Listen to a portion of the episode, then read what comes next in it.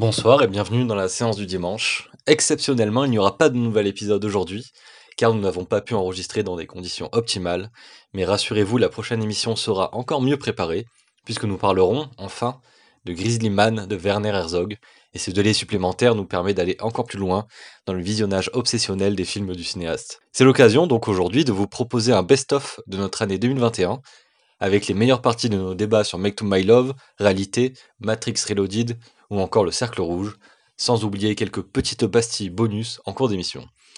Et on commence cette rétrospective avec un hommage au grand Jean-Pierre Bacry, qui nous a quittés le 18 janvier dernier.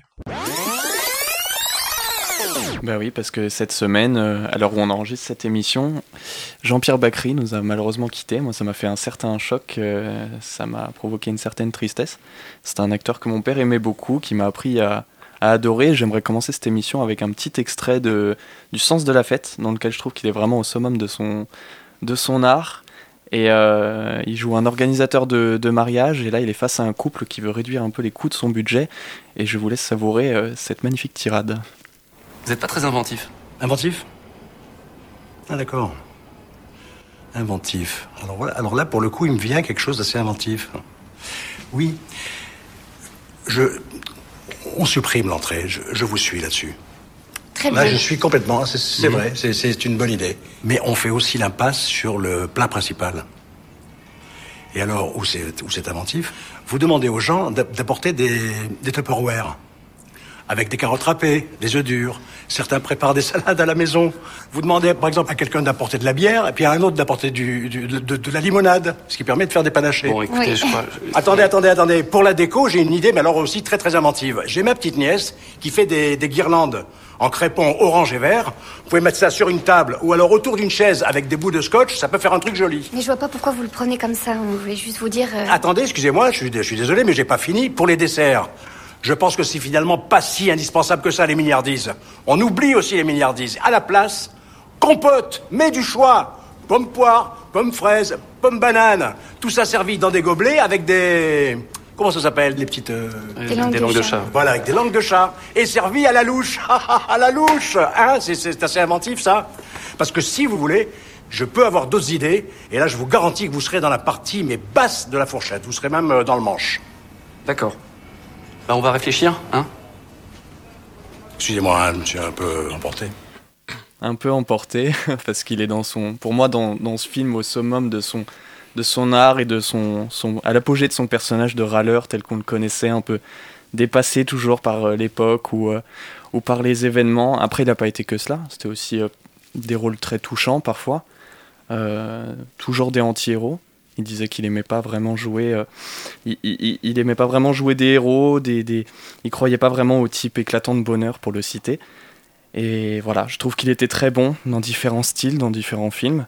Je pense aussi euh, au goût des autres de Agnès Jaoui, dans lequel, euh, bah, pour le coup, il est très touchant. Dans Didier, un film complètement absurde euh, que je crois Lucas J'adore Didier. aime bien. Et euh, bah, justement, enfin, est-ce que vous avez, euh, vous avez aimé Jean-Pierre Bacry, soit en tant qu'acteur ou en tant que, scénariste? Moi, je te rejoins, Louis, sur le fait que c'est souvent un anti-héros, puisque euh, je ne sais pas si vous avez vu euh, l'archive de Lina.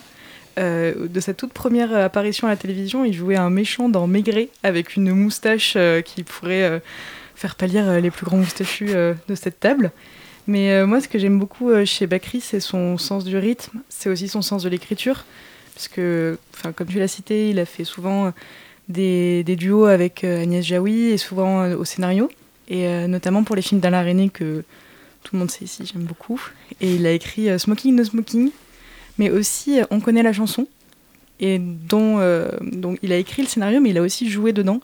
Et je trouve que, enfin, souvent il a, il a écrit des scénarios dans des films dans lesquels il était lui-même acteur, et je trouve que c'est vraiment une, un, un personnage très touchant. Et j'étais, pareil que toi, Louis, très touchée d'apprendre sa mort, parce qu'il est mort très jeune et très soudainement. Et euh, voilà, c'est une grande déception. Je sais pas ce que t'en penses, euh, Nicolas, peut-être, mais. Bah, personnellement, j'ai vu assez peu de films en fait avec euh, Bakri, mais je retiens oui surtout le, sens de la fête de Eric Toledano, Olivier Nakache, qui est un film que j'avais beaucoup aimé. J'avais beaucoup aimé le rythme de ce film justement, et je pense que le film était aussi réussi grâce au, au fait que les réalisateurs se, se calaient sur le rythme de Bakri en, lui-même. Et c'est très intéressant l'extrait que tu as voulu passer, Louis, parce que je trouve que ça résume bien en fait l'image qu'on peut tous avoir de Bakri, ce qu'on retiendra peut-être de lui en, une minute, quoi, s'il fallait le résumer. C'est un personnage grincheux, euh, assez, qui s'emporte, euh, qui assez ronchon, mais qu'au final est très touchant à la fin. J'adore ces dernières phrases de bah, désolé, je me, suis, je me suis un peu emporté. avec un humour un peu froid, un peu pince sans rire. c'est ça, c'est qu'on arrive à déceler. Il s'emporte, mais jamais trop. Ça reste toujours grincheux, mais avec un peu de retenue.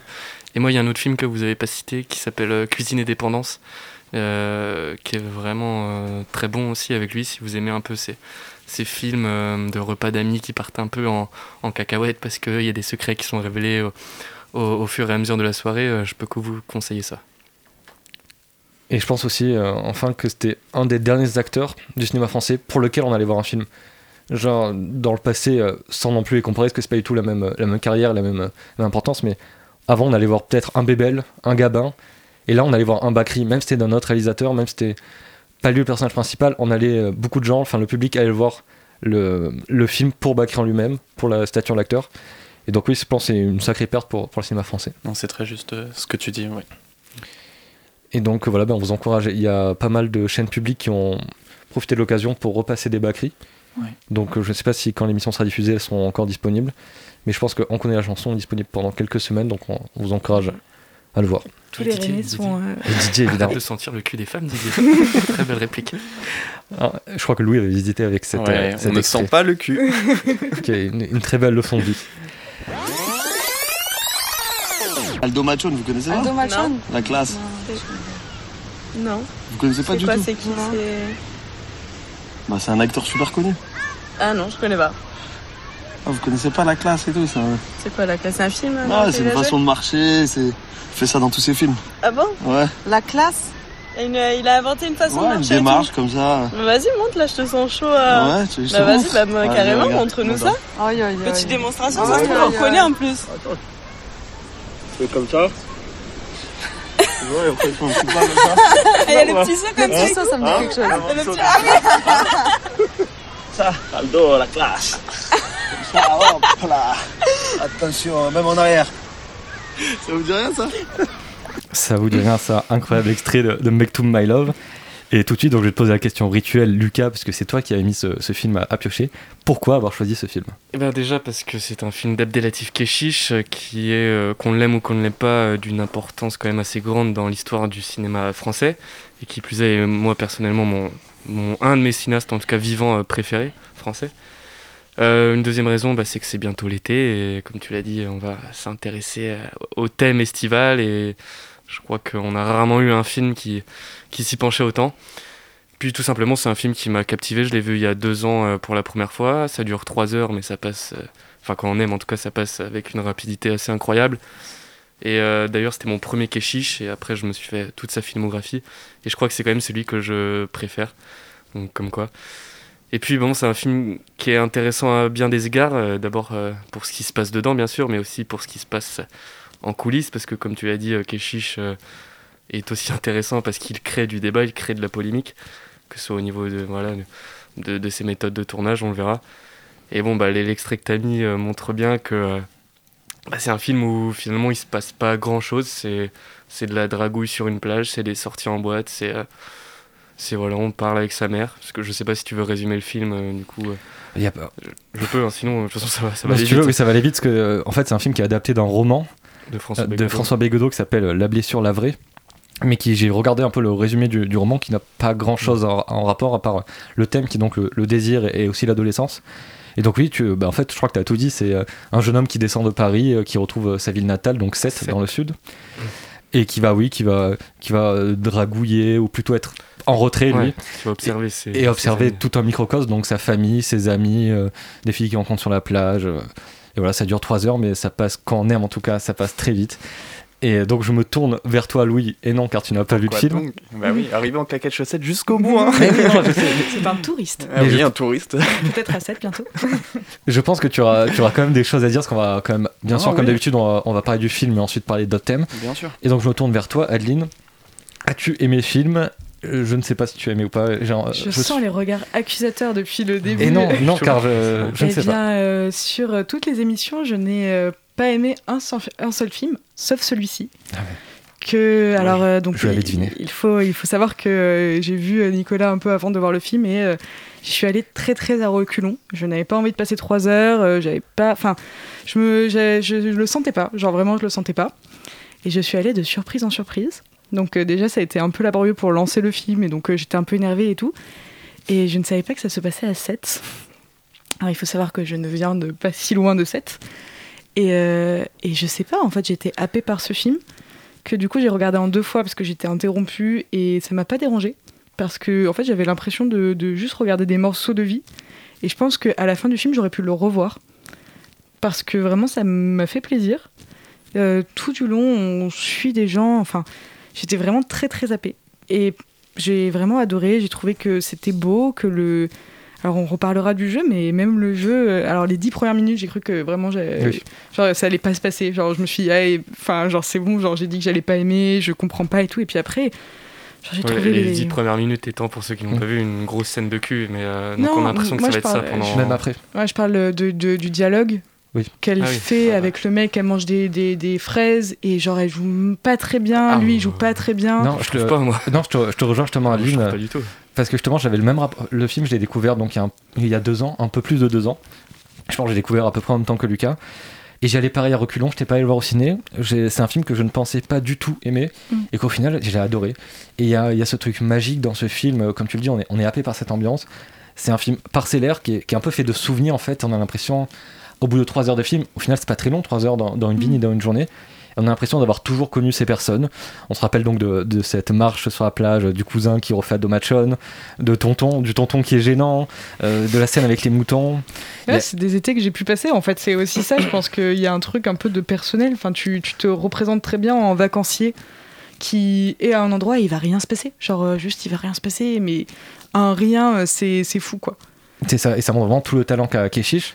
Donc on parlera après des conditions du tournage, etc. Mais euh, tu parles de la première scène, et euh, pareil, j'ai eu la même ré- réaction que toi la première fois que je l'ai vu. Euh, tout d'abord, oui, il y a une scène de sexe euh, assez explicite, et tu te dis, ok, Très explicite. ouais. ok, euh, Keshish retourne dans ses torts et tout. Et en fait, tu n'auras plus une seule après dans le film. Limite, t'es un peu déçu. Hein. Genre, moi, genre, il y a une tension à des moments, t'es là, bah, je sais pas. il- Ben, je pense, tu vois, c'est là tout le talent de Keshish, c'est pour vraiment piéger le spectateur et un peu évacuer le, le voyeurisme outrancier. Pas forcément le voyeurisme, parce que ça peut avoir son importance, mais vraiment euh, tout ce qui peut déranger ou un peu sortir du film. Et en fait, on n'y reviendra plus. Et euh, aussi, c'est une note d'intention pour moi le début. Je me permets de faire un peu une petite analyse, mais ça démarre, quand tu sais pas ce que tu vas voir, ça démarre par. euh, il arrive en vélo sur la plage, il y a deux textes sacrés qui s'affichent à l'écran, euh, qui sont en rapport avec la lumière, ce qui sera très important aussi. Donc c'est un truc très sacré avec la musique classique, etc. Et après, d'un coup, c'est le profane, quoi. C'est euh, Mm. une scène de sexe, c'est une musique très populaire et tout. lui qui est un peu voyeur, tu dis. Complètement voyeur. Complètement mais voyeur, même oui. un des Mm. thèmes du film, j'y reviendrai tout à l'heure. ouais. C'est ça, et en fait, il n'y a pas d'importance entre le sacré et le profane, c'est c'est juste la vie de tous les jours qui veut filmer Keshish, en accordant une très grande importance à la lumière, et, et je pense qu'on pourrait y revenir. Et pour le jeu des acteurs dont justement tu parlais, pareil, j'ai eu cette sensation en, en découvrant le film la première fois, et même en le revoyant, où on dirait que c'est la toute première scène qui a été tournée, on le répétera après, mais c'est des acteurs totalement amateurs, c'est leur Mm. premier film, et tu sens qu'ils sont pas très à l'aise, même si ça convient justement à la scène, et tu sens qu'ils ils se connaissent pas encore trop. euh, Ouais, il n'y a, pas beaucoup de En fait, il y a pas beaucoup ça. de complicité. C'est censé être des amis qui euh, se connaissent depuis longtemps, des amis d'enfance. Il vient de revenir, donc il y a un peu un truc. Et, et en fait, tu sens que lui, il a dit Je laisse tourner la caméra, allez-y. Mais ils n'ont rien à se dire. Genre vraiment, elle tourne en rond, elle fait Et du coup, euh, la vie, nanana. Et tu sens qu'il se passe rien. Elle va dans la cuisine, elle revient, elle va dans la cuisine, elle revient. Mais tu sens qu'il y a un manque de quelque chose qui se, se passera plus après. Même mais moi, cette je- moi, je- première scène, moi, j'ai trouvé que c'était génial. Bah, je trouve que ça colle parce qu'il revient de je sais pas combien de mois à Paris, ça fait longtemps qu'ils sont pas vus. Souvent, quand tu vois pas une personne au début, t- tu sais pas trop euh, quel sujet Mm. aborder. Je pense aussi que si ça vous fait bizarre, c'est peut-être qu'on est trop habitué, on n'est pas forcément habitué à ce type de jeu aussi avec Mm. Keshish. On est peut-être un peu trop habitué à des jeux euh, standardisés, euh, hollywoodiens. Bon, J'extrapole bien sûr, mais euh, du coup, quand on voit des gens qui jouent très vrai, en fait, ça peut euh, faire un peu, euh, un peu bizarre. Mais Mais- je- honnêtement, je pense pas du tout qu'ils jouent bien, mal dès le début. Non, fait, je trouve qu'après, tout du long, euh, c'est vraiment très bien. C'est tr- Mm. un très bon jeu, mais. euh, Enfin, en tout cas, c'est très réaliste, comme tu dis. En fait, c'est du vrai. Mais du coup, cette première scène, moi, j'ai trouvé qu'elle n'était pas vraie. Genre, j'ai trouvé que ça faisait très. euh, ça fait, tu vois, genre, il y a un metteur en scène qui dit ça fait longtemps que tu l'as pas vu, etc. Et que c'est des gens qui font semblant de ce qui se dirait s'il se passait un truc. Genre, elle met directement les pieds dans le plat sur sa relation amoureuse.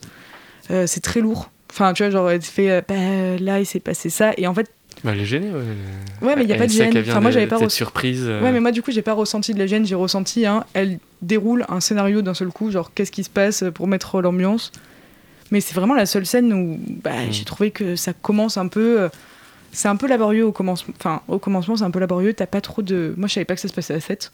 Du coup, je comprenais rien. J'étais, enfin, tu vois, genre, j'étais là, je sais pas où ils sont. Je pensais qu'ils étaient à Marseille. J'étais là, je sais pas. Et euh, mais après, c'est genre ça. Enfin, une fois que y a. Une fois que ces- c'est lancé, ça, ça s'arrête Ouais. plus, c'est incroyable. C'est euh, Kishi, euh, beaucoup, on en parlera peut-être avec ses premiers films, mais c'est aussi un cinéaste du dialogue, ce qui est très fort parce que les dialogues ont tous l'air naturels et improvisés. Ils le sont en partie, mais il arrive à garder. Enfin, je ne sais pas comment il fait, mais euh, c'est que tous ces dialogues, on s'en rappelle. Il y a une scène qui dure assez longtemps qui parle du je t'aime en arabe. Comment on dit je t'aime en arabe Mhm. Et vraiment, c'est une simple scène de dialogue. Il n'y a aucun, aucune mise en scène trop poussive, trop abusive. Et pourtant, tu comprends tout à travers le jeu des regards, à travers que euh, chacun une façon. On va, ça servait à rien de résumer ma scène, mais euh, chacun une façon différente de dire je t'aime. Et on comprend en fait que deux personnes ont eu le même amant, vu qu'elles savent la- comment dire Mhm. je t'aime de la même façon. Et c'est que des scènes comme ça où c'est naturel, ça, ça s'enchaîne. Et au final, oui, on a envie d'être avec eux, on a l'impression d'être avec eux euh, du début à la fin. Ouais, j'ai trouvé que c'était très touchant et euh, même euh, cette, cette scène qui est un peu euh, une scène à part dans le film, la scène avec les chèvres, du coup, c'est ça. Genre quand j'ai regardé cette scène, j'ai eu très chaud. Genre de, tu sais une chaleur que t'as en fin de journée quand t'as pris le soleil toute la journée et que tu sens et tu peux presque sentir. Enfin, c'est un film qui est très sensible parce que finalement tu sais très très bien quel temps il fait à ce moment-là. C'est une scène qui se passe en fin de journée et plus ça va aller, plus ça va être la nuit. Et tu, c'est des bêtes, il filme des bêtes, et en fait, tu sens, Filme une brebis qui accouche. et, euh, et tu sens en fait que genre les, les bêtes sont chaudes sans, euh, sans le savoir. Enfin, tu, tu peux vraiment sentir tout ce qui se passe, euh, genre le fait qu'ils soient moites et tout. C'est tellement, euh, enfin, immersif qu'au bout d'un moment, en fait, tu, tu t'es vraiment de, enfin, J'ai l'impression que c'est presque du cinéma documentaire. Enfin, ça reste de la Ah bah, fiction, façon, mais c'est Très belle, En tout cas, C'est très naturaliste. naturaliste, mais- ouais. Ah bah Ouais. Ah, c'est c'est vraiment, là, c'est. C'est un peu bête de parler d'héritage entre cinéastes et tout, mais ça fait euh, évidemment penser à. Enfin, Keshish fait penser à Piala. Je sais que tu adores aussi Piala. Je comptais en parler. oui. Évidemment, Ouais. car ils ont à peu près le même euh, comportement, en tout cas des comportements similaires. Et oui, alors étonnamment, ça fait très documentaire quand on en parle comme ça. Même la façon de filmer, c'est c'est pas- c'est ça, c'est que de la caméra à l'épaule, des fois plusieurs caméras et tout. Ça tourne. Il y a même, euh, je crois qu'on entendra dans une interview que j'ai mis plus tard, Ophélie Beau, donc qui est une actrice, euh, une des actrices principales du film, qui dit qu'en fait elle va oublier les caméras, elle s'en rendait même pas compte que les caméras tournaient. Et en fait, ce qui intéresse euh, Keshish, c'est la lumière du début à la fin. Donc il y a cette citation au début. Il y a un petit euh, livre sur Renoir qui dépasse un peu trop sur le bureau de- du héros. Et euh, surtout, donc, euh, l'acteur euh, principal qui s'appelle euh, Shian Boumedine, c'est ça? Je sais plus. Qui est magnifique. Shane Boumedine, oui. Ouais, ils sont tous euh, très beaux. de toute façon. Oui, tout le monde C'est- est très De beau. toute façon, il mais- magnifie ces acteurs. euh. Ouais. Et, euh, Mm. et il a dit en fait que pour se préparer au rôle, Keshish lui a juste dit d'étudier Renoir, d'étudier les peintures de Renoir pour se mettre dans l'ambiance du personnage. Et le pire, c'est que ça se ressent parce que c'est c'est un peintre figuratif, quoi, Keshish. Parce que je n'étais pas Renoir, mais. Mais du, du coup, tu disais que euh, qui te faisait penser à Piala, mais euh, quand tu parlais euh, de la première scène, tu sais, qui de sexe qui ne se passera plus après, moi j'ai trouvé que ça ressemblait euh, beaucoup à un de mes réalisateurs préférés dont euh, j'ai oublié le nom, qui a fait l'Apollonide, euh, qui a fait Bertrand Nocturama. Bonello. Bah, Bertrand Boleno. Bo- Bonello. Bonello. euh, qui fait ça aussi dans l'Apollonide. Il y a Oui. une scène très très marquante et très très dure en, en début de film. Et après, ça, ça se passera plus. Et j'ai trouvé que ça, ça- il y avait dans deux contextes différents parce que Bonello, il fait pas ce genre de film non plus. Mais en fait, il y a une magnificence qui est, qui est telle, mais en même temps avec toujours une certaine tension. Donc là, c'est une tension sexuelle. Moi, j'avoue que pendant tout le film, les scènes de boîte et tout, genre, j'attendais que quelqu'un couche avec quelqu'un parce que, genre, je, je sais pas, t'as- t'as- genre, le, même quand la brebis accouche, tu te dis, euh, là, Ophélie va arriver et il va se passer des choses parce qu'il y a tellement une, une pression. En fait, vraiment, c'est la moiteur. Enfin, il y a quelque chose de très, euh, de, de très sensible. Et ça m'avait fait le- la même chose. Donc, je commence un peu à parler des autres films de Keshish, mais euh, pour euh, La vie d'Adèle, je l'avais vu au lycée. Donc, euh, je crois que j'étais en première. Je l'avais vu au cinéma. C'était euh, très, euh, très rigolo. Et, et la scène qui m'avait le plus marqué, c'était pas forcément les scènes de sexe, mais c'était une des premières scènes avec Adèle Exarchop- Exarchopoulos. Oui, j'arriverai pas de, À dire les noms, c'est pas grave. C'est pas la journée. Où elle mange un kebab. Et où je disais que j'avais été, elle pleure en mangeant le kebab. Ça m'avait vraiment marqué et ça m'avait dégoûté. Genre vraiment, ça m'avait fait pro, enfin ça m'avait vraiment procuré un dégoût parce qu'elle était tellement triste qu'il y a de la morve qui coule partout sur son kebab et tout et c'était c'était fou parce que c'est vraiment du sensible, tu le sens en fait. Genre euh, sans être euh, misophone ou des choses comme ça, c'est genre tu sens tout ce qui se passe quoi. Et du coup, c'est un thème qu'on va peut-être parler plus en longueur dans la deuxième partie du débat. Mais il a été souvent reproché à, à Keshish de, de filmer les femmes de façon euh, vulgaire. Enfin, euh, je sais pas si tu as quelque chose à dire à ce propos, bah, là on va sur autre chose. J'avais autre chose à dire sur Mektoub, mais après, si, si tu veux continuer dans, dans ta lancée, vas-y. Oui, c'était juste pour a- écouter, en fait, je pense que c'est intéressant d'écouter euh, les actrices qui parlent de la façon euh, dont Keshish a de les filmer, car beaucoup de gens lui ont reproché sa façon de faire, et c'est très intéressant, je pense, le point de vue des actrices qui parlent de la façon dont Keshish a de les filmer. Je suis pas du tout d'accord avec ça. Je, je trouve que c'est un, c'est un hommage euh, aux femmes et à leur force. Il filme que des femmes euh, fortes qui tiennent des, des restaurants. Pardon. Qui, qui tiennent des restaurants, Ouais. qui, qui, qui, qui sont en pleine transition, des jeunes filles qui sont en pleine transition et pleine décision dans leur vie, de, de jeunes filles à femmes qui ont des relations euh, euh, amoureuses et euh, sexuelles libres. Donc euh, non, j'ai pas du tout vu comme ça. Euh, il- Abdelatif aime euh, les femmes et, et leur corps et, et tout ce qu'elles représentent et c'est ça que je retiens du film. Abderzi, même. euh, Euh, oui, franchement oui, parce que bon, pff, moi j'ai j'ai même pas pensé à ça. Après, je... chacun pense qu'il veut, mais c'est un artiste avant tout. hmm. Et à l'époque, euh, les peintres, on leur disait pas pourquoi euh, tu peins une fille nue ou une fille comme ci, comme ça. C'est un artiste, il fait ce qu'il veut, il aime, euh, il sublime ses personnages, il les aime et il raconte euh, la vie. Mm. Et dans la vie, ben, on est tous pareils. Quoi. Donc dans la vie, on est tous pareils, mais euh, évidemment, Keshish a une façon différente de filmer les femmes et les hommes. On en parlera aussi plus en longueur, et je pense que ce serait intéressant d'avoir notre avis à tous dessus. Et euh, donc je pense que Lucas, tu avais Oui, envie oui. de parler de- du voyeurisme de Keshish, et peut-être aussi de la façon dont il a filmé, il a de filmer quelqu'un qui serait son alter ego, son Antoine Moi Donner. juste avant, j'ai juste une question, c'était qui qui parlait? C'était tout d'abord c'était Ophélie Beau, donc qui Ouais. joue Ophélie, et ensuite euh, Afsé Herzi, Qui joue aussi dans la graine et le qui joue aussi dans la graine et le. Euh, oui, non, mais euh, bon, déjà avec cet extrait aussi, on sent que bah, Keshish aime les femmes. Et il, a, il a le droit évidemment d'aimer les femmes, il s'en cache pas en fait. C'est un reproche qu'on lui fait, mais lui, bah oui, j'aime ça. Il aime bien les femmes, euh, alors j'ai appris un mot en faisant des recherches, calipige. Oui, C'est-à-dire avec qui des ont, un- qui ont de très belles fesses. Et Ophélie Beau a de, de très belles fesses. et, et il la filme, oui, effectivement, on reparlera, ça renvoie au, au male gaze. On, repa- on reparlera de ça, bien sûr. Mais il y a un truc intéressant, du coup, dans Make to My Love, c'est que Amine, donc le personnage principal, c'est clairement l'alter ego de, de Oui. Keshish. C'est un rebeu euh, qui monte à Paris euh, pour faire des études. Bon, il écrit un scénario, enfin bref, c'est Keshish, quoi. Et euh, bah, il, est, il est très observateur, et même plus qu'observateur, c'est un voyeur, euh, Amine, Amine Keshish. Et il en joue, il, sait que c'est un reproche qu'on allait faire à son film, mais dès la première scène, quand il, a- il surprend donc la scène euh, d'amour, il regarde par la fenêtre, il regarde tout jusqu'au bout, quoi. Donc c'est clairement la petite souris qui va tout voir. Et pendant tout le film, on le voit, la scène finale de boîte, on voit, il est là, il danse pas, tout le monde s'amuse, lui il regarde, il regarde euh, les gens euh, s'embrasser, euh, twerker sur, les, sur, sur, sur la barre de pole dance. Il y a aussi des petits détails, tu vois, à la fin, il va dans un hôtel et il y a une mère qui donne le sein à, à son bébé. Et lui, il passe et il regarde comme ça, sa poitrine, comme un, un peu comme un taré, hein, franchement. Mhm. et, et c'est ça pendant tout. Et évidemment, tu as la scène, on- je vais y revenir un peu, la scène de la brebis, où il va, il va filmer et prendre en photo une, une brebis qui donne naissance donc à, à un agneau. Et on a vraiment deux regards on a, dans le film. On a le regard, bah, évidemment, sur la femme, et un autre regard sur euh, la plus belle chose euh, qui existe, c'est la naissance de la vie, quoi, la, création de la vie. Et, et ce qu'il y a, c'est que ces deux regards sont mis en transition, genre à la fin de la scène de la brebis, ça coupe net, et on est en boîte à 4h du mat avec la musique à fond et des culs partout. Et Keshish aime bien euh, jouer comme ça sur ces deux, euh, ces deux notions de regard, il aime le regard. Keshish, c'est vraiment un sous-thème principal du film que j'avais pas vraiment ressenti à mon premier visionnage, mais là en le regardant hier, ça m'a frappé quoi. C'est vraiment le jeu du regard.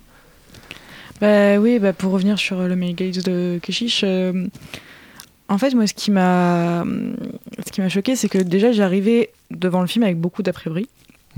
Euh, j'avais pas envie de le voir pour euh, toutes les raisons de polémique qu'il y a autour. T'avais déjà vu la vie d'Adèle euh, Moi, j'avais bon. déjà vu la vie d'Adèle, ça, ça ne m'avait pas dérangé.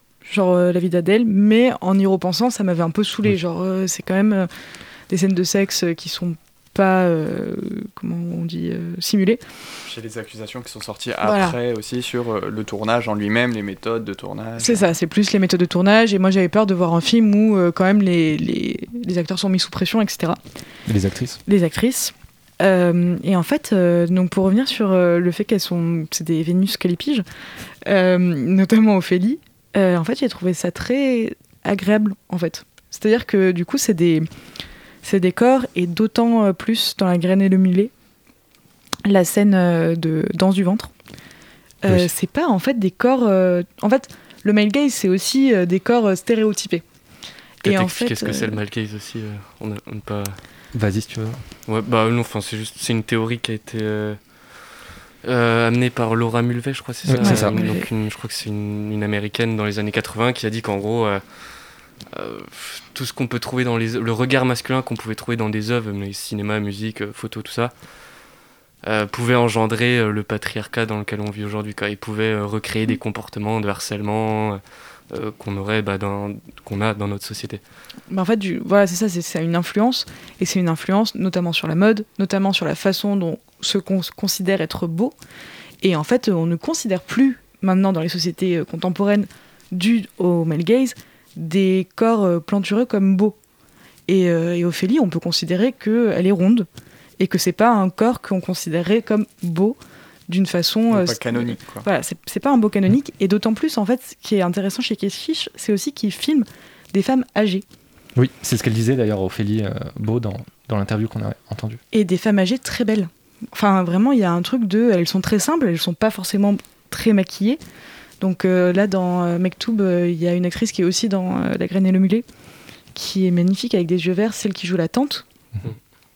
Et euh, Ah, elles sont. Du coup. Non, Non, non, la tante. euh, euh, qui travaille au restaurant. Ok. ouais, qui joue la mère de. euh, La mère du Tony, cousin. de Tony. La mère Ah. de Tony Cousin, ok. Et en fait, euh, ces personnages-là, dans un film traditionnel, ils iraient pas à la plage. Mm. On les mettrait pas en maillot euh, dans la plage. Et en fait, il y a une scène de plage où tout le monde est là. Et en fait, les corps sont très différents. Ce qui ne se passe pas dans un film euh, où il y aurait un male gaze traditionnel, entre guillemets, qu'on va pas reprocher. Un film euh, comme, euh, bah, par exemple, un film de Tarantino, tu vois. Un film de Mm. Tarantino, c'est bien plus stéréotypé et bien plus gênant parce que les corps sont normalisés. Là, c'est gênant parce que par exemple dans la scène de boîte, on suit des culs, genre vraiment euh, littéralement on suit des culs euh, tout le long. Euh. Mais c'est des beaux corps. En fait, c'est des corps qui sont très différents. Et en fait, du coup, ça a un côté très décomplexant en tant, de en tant que femme pour de regarder ça, parce qu'en boîte, vraiment, il y a une anglaise, etc. Elle n'est pas euh, considérée comme belle en tant que telle, mais il y a un truc très beau parce que elle est sous il y a un côté il y a énormément d'énergie les façons dont tout le monde enfin la façon dont tout le monde est filmé c'est c'est des gens qui sont qui deviennent beaux par un regard qui est un regard de voyeur en fait aussi parce que ça qui est intéressant voilà mon avis qui sera peut-être un peu contrasté aussi parce que en soi il y a aussi euh, ce qu'il faut pas oublier sur la polémique de Keshish qui je pense l'emporte sur le truc du male gaze c'est-à-dire que c'est un c'est quelqu'un qui est problématique mais Et- pour autant je suis pas sûr qu'il y ait ce Ce qui m'a fait tiquer moi un peu là dans l'interview qu'on a écouté, c'est de dire c'est un artiste donc il a le droit de faire ce qu'il veut. Ça non. Oui, c'est dans le respect moyens. des acteurs et des actrices. Par contre, j'ai trouvé très intéressante ton analyse euh, du Malgaze Oui. sur euh, Ah, Mektoub. merci, merci. Ouais. Je, suis, je suis une personne très intéressante. J'ai quand même du mal à juger un film euh, artistique, enfin esthétiquement et tout sur euh, l'aspect mal gay parce que je trouve, euh, je trouve ça con, enfin ça change rien à la qualité du film en fait qu'un qu'un film euh, euh, soit mal gaze ou female gaze ou je ne sais rien ou comme merguez comme dirait Keshish en interview euh, on lui a appris que son film était male gaze et il a dit qu'il connaissait pas ce terme et que ça ressemblait à merguez et que c'était drôle.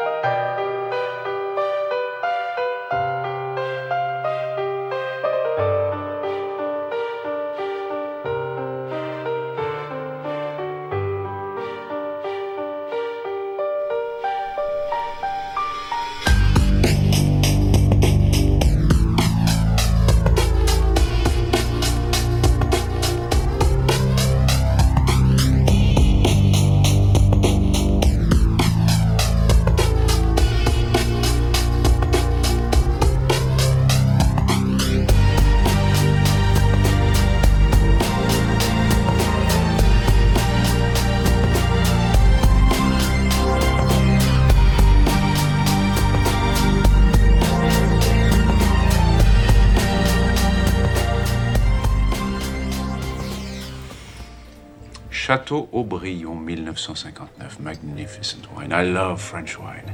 Like I love the French language. I have sampled every language. French is my favorite. Fantastic language. Especially to curse with. Nom de Dieu, de putain de bordel de merde, de saloperie, de connard, d'enculé de ta mère. You see, it's, it's like wiping your ass with silk. I love it. You know why we are here. Mm. I am a trafficker of information. I know everything I can. The question is do you know why you are here? C'était la très belle voix, le très bel accent français de Lambert Wilson qui est à l'image accompagné de Monica Bellucci face donc à, Laurence Fishburne ainsi qu'à Neo et Trinity. Donc Matrix Reloaded c'est sorti en 2003 le Revolution, qui est donc la suite, est sorti aussi en 2003. C'est deux films qui ont été tournés en même temps, sortis à six mois d'écart, et qui étaient très attendus parce que Matrix, quand même, c'était un phénomène de société, comme on l'a expliqué. Et ces deux films qui ont vraiment beaucoup, beaucoup déçu les spectateurs et spectatrices. Et donc, euh, vous, euh, j'imagine que vous avez vu les, les, suites dans la foulée du premier. Et tout simplement, euh, qu'en avez-vous pensé? Oui, je les ai vus, bah, moi, la semaine dernière, hein, les, le 2 et le 3. Et bah, j'ai trouvé qu'il y avait quelques bonnes idées, notamment, et c'est pour ça que tu as très bien choisi euh, l'extrait, justement, Lambert Wilson qui jure en français.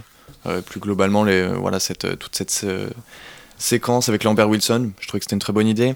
la scène de l'autoroute aussi, quasiment à la fin du film, Oui. qui est une très bonne idée. Mais à part ces, voilà, ces quelques bonnes séquences, j'étais globalement très déçu et j'ai trouvé que tout ce qui faisait la force ou les forces euh, du premier euh, sont les points faibles euh, du deuxième, puis on en parlera euh, du troisième. Le rythme, je le trouve chaotique. La narration, je la trouve laborieuse pour le coup, alors qu'elle était, comme on le disait, ils avaient réussi à rendre limpide un propos qui pourrait paraître complexe dans le premier. Là, j'ai trouvé la narration vraiment laborieuse. Il y a des choses que j'ai vraiment pas compris. Tout, tout, tout le discours de l'architecte, j'ai compris un mot sur deux. Je trouvais que le scénario était creux. Je trouve qu'ils ont un petit peu ramé à faire euh, à trouver euh, voilà, une suite euh, en termes de, de, de scénario au premier Matrix. Euh, les dialogues, euh, là je fais la liste de tout. De les dialogues euh, que j'ai trouvé pr- prévisibles. Euh, parfois j'arrivais à anticiper euh, les répliques. Euh, C'était peu élaboré aussi. Et puis on parlait des scènes de combat euh, dans le premier. Ah, Là, j'ai trouvé que tu vois les clones, tous les clones numériques de Mr. Smith euh, qui sont complètement raides, euh, Meilleure scène du film. des Ouais. séquences de, de, de bagarres qui sont euh, mais interminables. Là, pour le coup, autant comme le disait Lucas sur le premier, j'ai été pris par les, les, les scènes de, de combat, autant là dans le deuxième.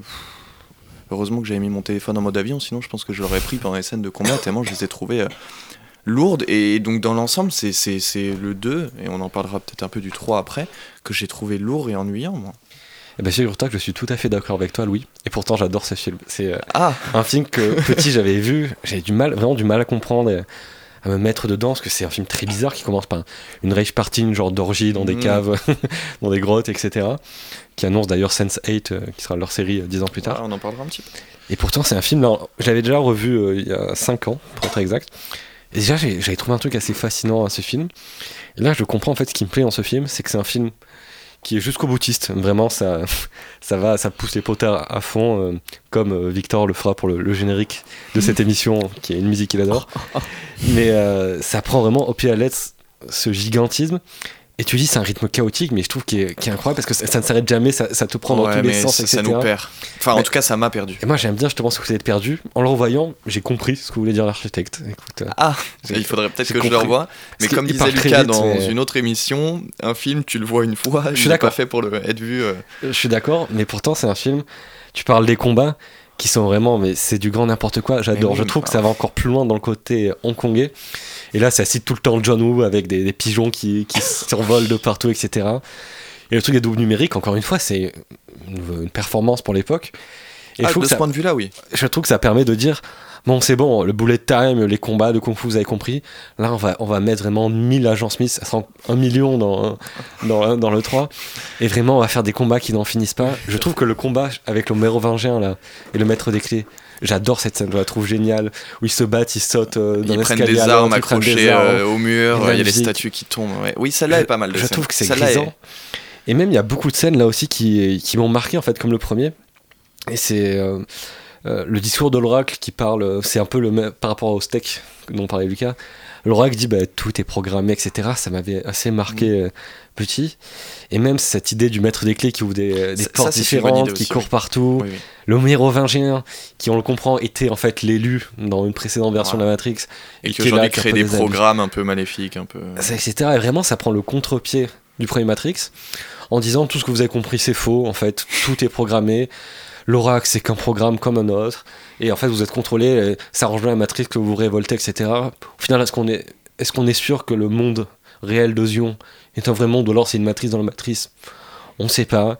L'architecte, c'est vraiment ce genre de, de dieu qui vit un peu en dehors de l'espace du L'architecte, temps. du coup, peut-être pour contextualiser, c'est celui qui serait l'architecte de la matrice, qui aurait créé la matrice, et même d'autres matrices avant celle-là. ça.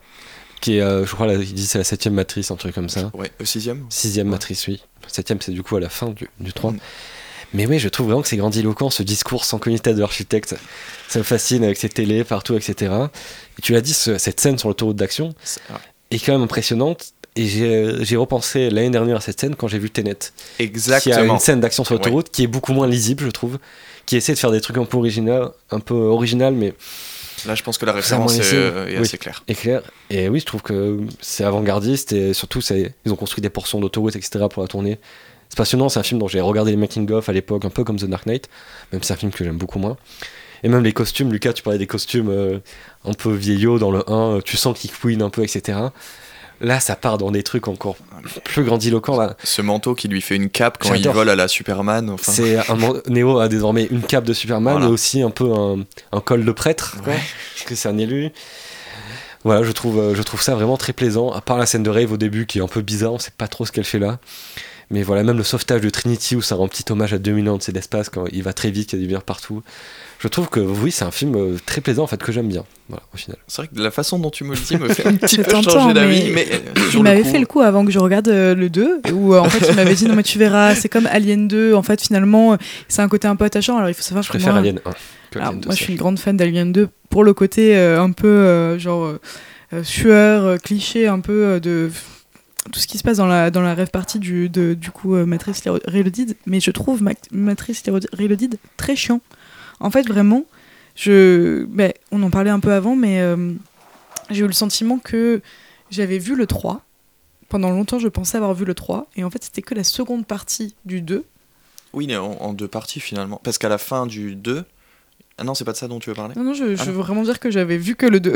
Ah, d'accord. et que j'étais persuadée que la première partie, tout se passait dans Sion, et ça, c'était le, Le le 3, 2. le 2. Et que après, toute la question de sauver Trinity, pas sauver Trinity, etc., c'est dans le 3. C'est pour ça que moi je, je te disais que le scénario pour moi là a été très laborieux. Et en fait, c'est c'est assez lent.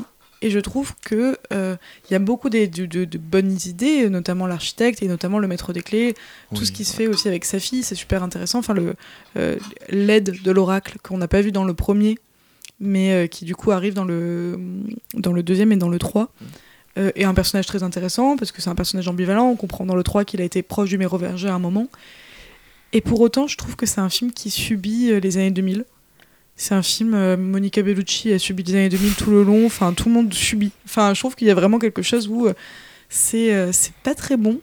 On comprend pas vraiment. En fait, il y a vraiment une, une envie, on le sent, de faire quelque chose de populaire. Et, après, ça, ça reviendra à des thématiques et des, des problématiques qu'on a maintenant du, du, du service, du fan service, des choses comme ça. En fait, on est dans les prémices du fan service. Où On va avoir Bah, envie de, de parler de trucs euh, qui ont plus dans le 1. Je trouve que justement ça va. Non, justement ça. C'est pas ce qu'attendaient les spectateurs vraiment de l'époque. que- Ce qu'elle a fait, c'est. Parce que comme tu dis, il prend le contre-pied total Ouais, du. totalement. C'est genre, il y a les combats sont différents. Il y a moins de. Ça dit tout était faux. Genre vraiment, on s'en fout en fait de, de la matrice ou quoi, parce que ça n'a aucune importance. Oui, mais tout en étant euh, vraiment dans des scènes qui sont beaucoup plus euh, marquantes et marquées euh, par quelque chose qui est de l'ordre du fanservice, c'est-à-dire des, des meufs à poil, euh, des, des, des, des grosses, des, des gros guns et des trucs comme ça. Enfin, je trouve que c'est un peu. euh, genre à la fin, c'est Ouais. lourd. Enfin, la scène où. Bon, alors ça sera dans le 3, mais la scène où ils interviennent pour aller voir le mérovingien dans la boîte, où euh, c'est une boîte euh, SM. euh, Enfin, on- Ça, C'est- encore le contre-pied, j'ai l'impression, du 2 que ça part dans, dans tous, les, tous les sens. Mais ça, c'est plus le 3. Je trouve que le 2 vraiment est un film qui, qui se tient. Alors, toi, Lucas, je sais que tu n'aimes pas voir les. Pour toi, un film, ça se voit d'un bloc, d'un seul. Je crois que le 2, tu as mis plusieurs fois à le voir parce qu'il il te saoulait. Ou le 2 et puis le 3 surtout. Non, non, parce que oui, autant le 1, euh, j'ai fait mes réserves tout à l'heure, mais c'est quand même un film qui se tient et que j'ai apprécié. euh, euh, Enfin, j'étais content d'être allé au bout, on va dire. Alors que pour le 2 et le 3, je- j'étais frustré d'être allé au bout, mais mon esprit complétiste me force à, finir un film quand je le commence et à souffrir. Et euh, bon, plus pour le 3, parce que le 2. En fait, le 2, je me souviens que de deux scènes. Je me, je me souviens de rien, j'ai rien compris à ce que vous disiez là. Mais euh, je me souviens donc de la scène de course-poursuite à la fin euh, avec la voiture, quelle pour coup je l'ai trouvé interminable dans le mauvais sens. Alors que la scène de combat contre les Smiths, je l'ai trouvé interminable, mais dans, dans un très bon sens. C'est incroyable. Ça ne s'arrête pas. Je sais pas comment elle dure. T'as des petites pauses à des moments, t'as l'impression que c'est terminé, ça repart pour 10 minutes. Et il y a un truc, je sais pas, fascinant. euh, Oui. Je, je sais même plus dans quel contexte euh, cette bagarre arrive. Bah, il parle à l'oracle, et d'un Oui, coup, il y a des Smiths qui l'oracle, arrivent. et- L'oracle, je- je- j'allais aux toilettes. Mais euh, non, non, mais c'est, c'est, je sais pas, il y a une démesure. Alors, je sais pas à quel point les, les Wachowski se sont prises au sérieux euh, avec cette scène. Je sais pas si elles sont dit, euh, si elles ont assumé ce côté un peu pff, con. Je pense que c'est Ouais. assumé parce que tout leur cinéma est baigné dans ça. hein. Genre, Non, mais ce que je veux dire, c'est, tu vois, le, le fait que j'ai, que j'ai rigolé devant cette scène, euh, un peu, je sais pas, malgré, malgré elle, ou je sais pas. En fait, je sais pas. Enfin, bref, c'est pas grave, hein, le, le résultat est là. J'ai, j'aurais aimé que ça dure deux heures, en fait. Que ce soit ça le film, que ce soit Neo qui se batte contre. euh, Il y a ce truc où Smith, quand il se bat, enfin, quand ces mille clones se battent, où il- son visage ne bouge jamais, et, et avec ses lunettes de soleil, et je sais pas. ça, ça me procure euh, beaucoup de bonheur.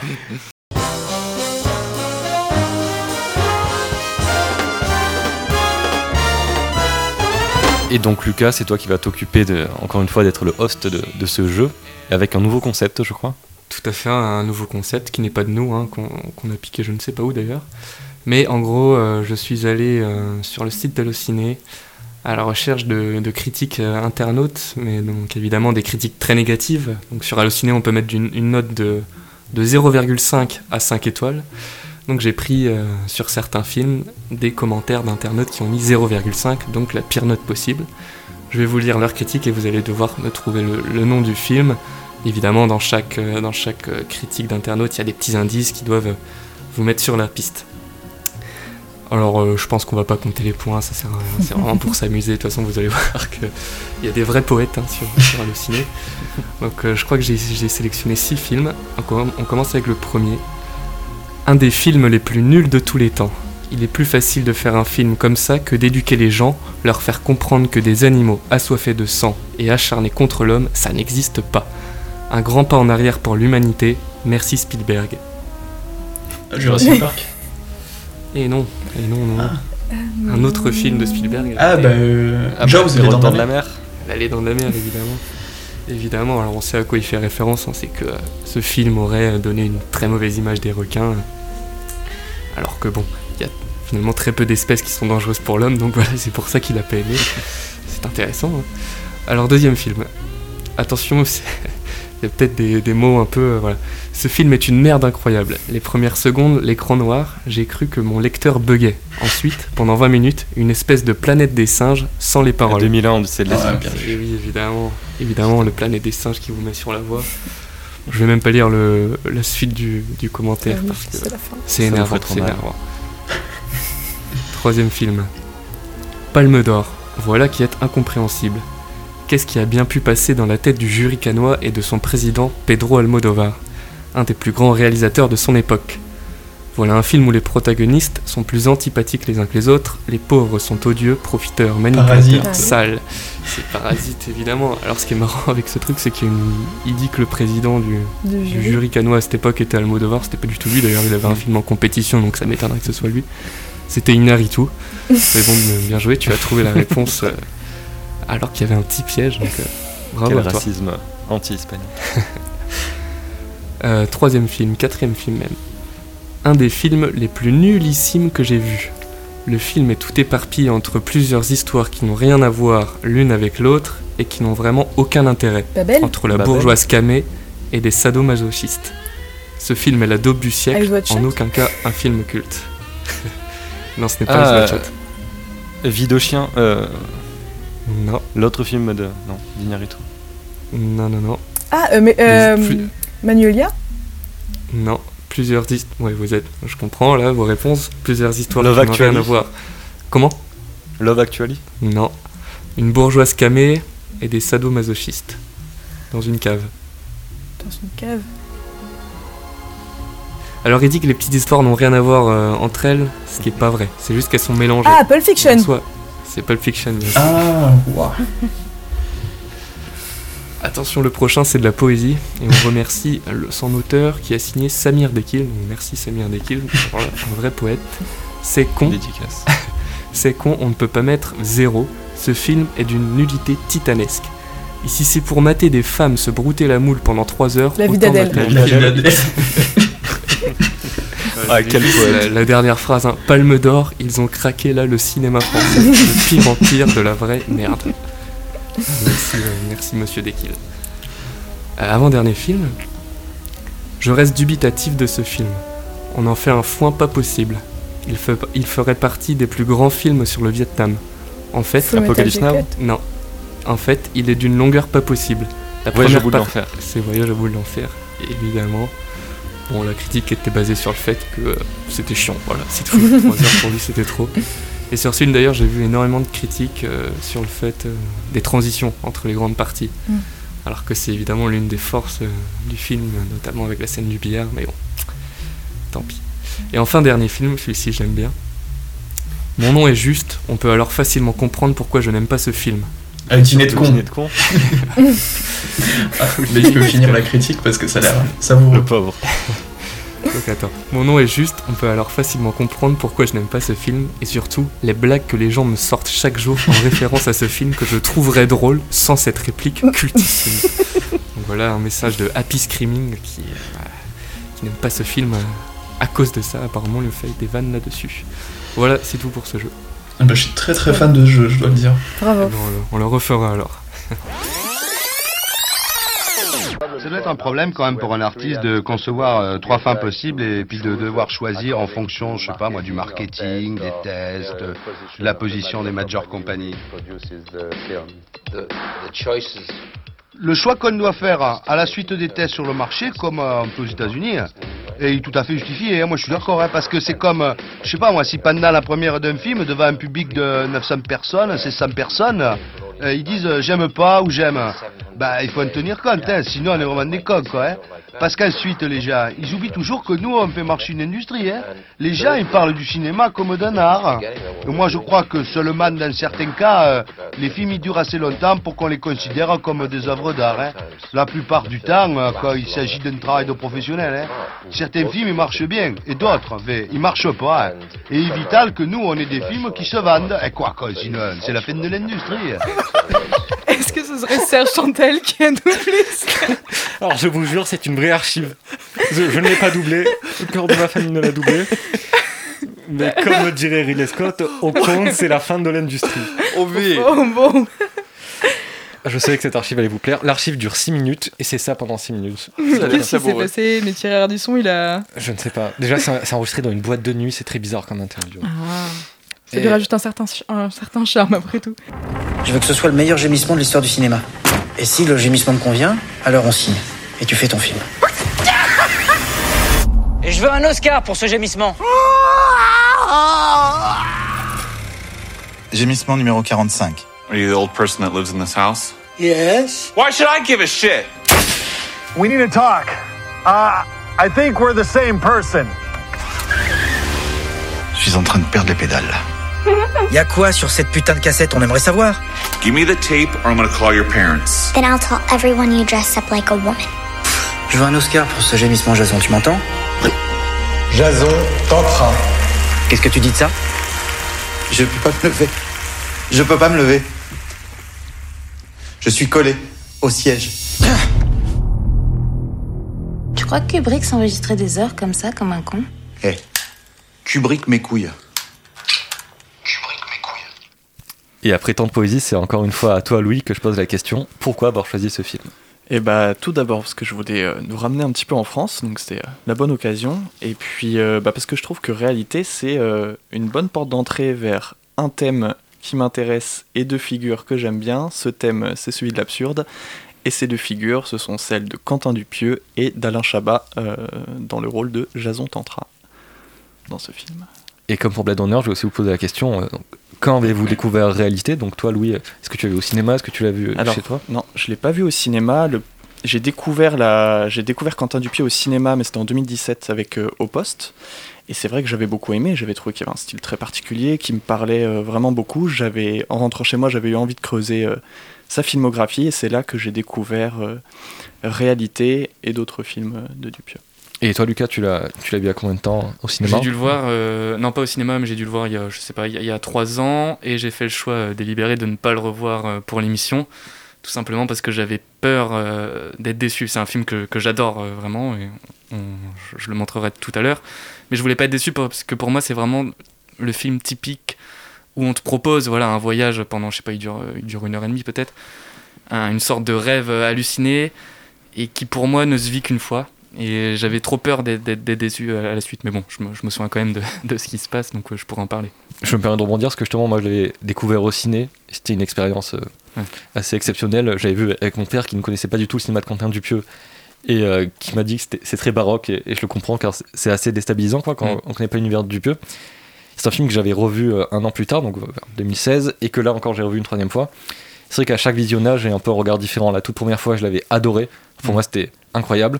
Et là, je vois un peu plus les limites euh, après avoir vu d'autres Dupieux qui sont sortis entre temps. J'en vois les limites, mais c'est toujours quand même un film que je trouve euh, très très intéressant hein, et très agréable à voir. Et toi, Adeline, donc avais-tu vu euh, Réalité avant? Bah, c'est super intéressant ce que tu dis, Nicolas, pardon, j'avais oublié ton prénom au bout de deux secondes d'émission. C'est super intéressant ce que tu dis parce que je pense que j'aurais aimé le voir au cinéma.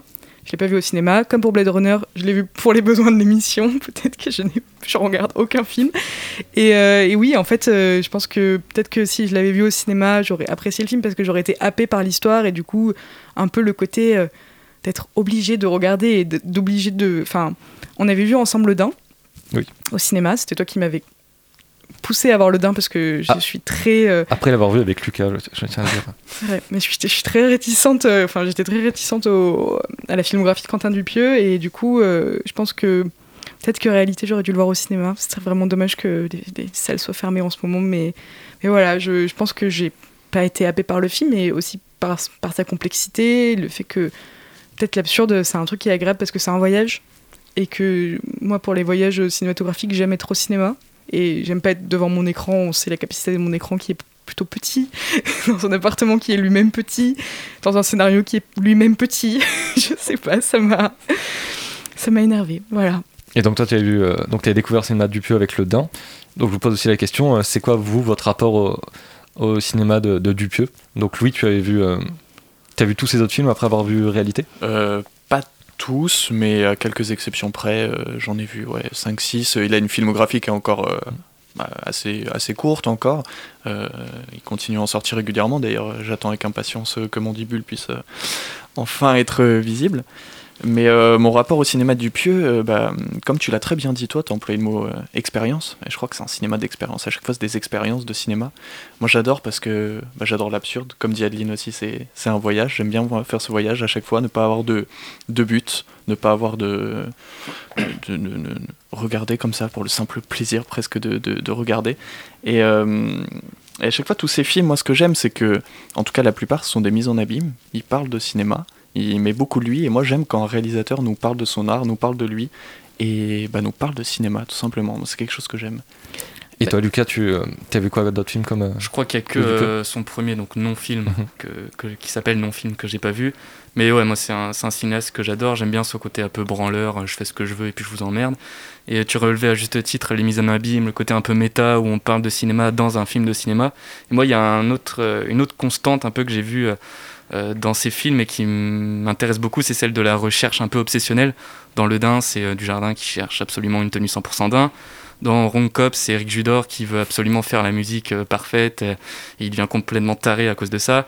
Évidemment, dans réalité, on l'a entendu dans la bande-annonce, euh, euh, Chabat qui cherche le meilleur gémissement de l'histoire du cinéma.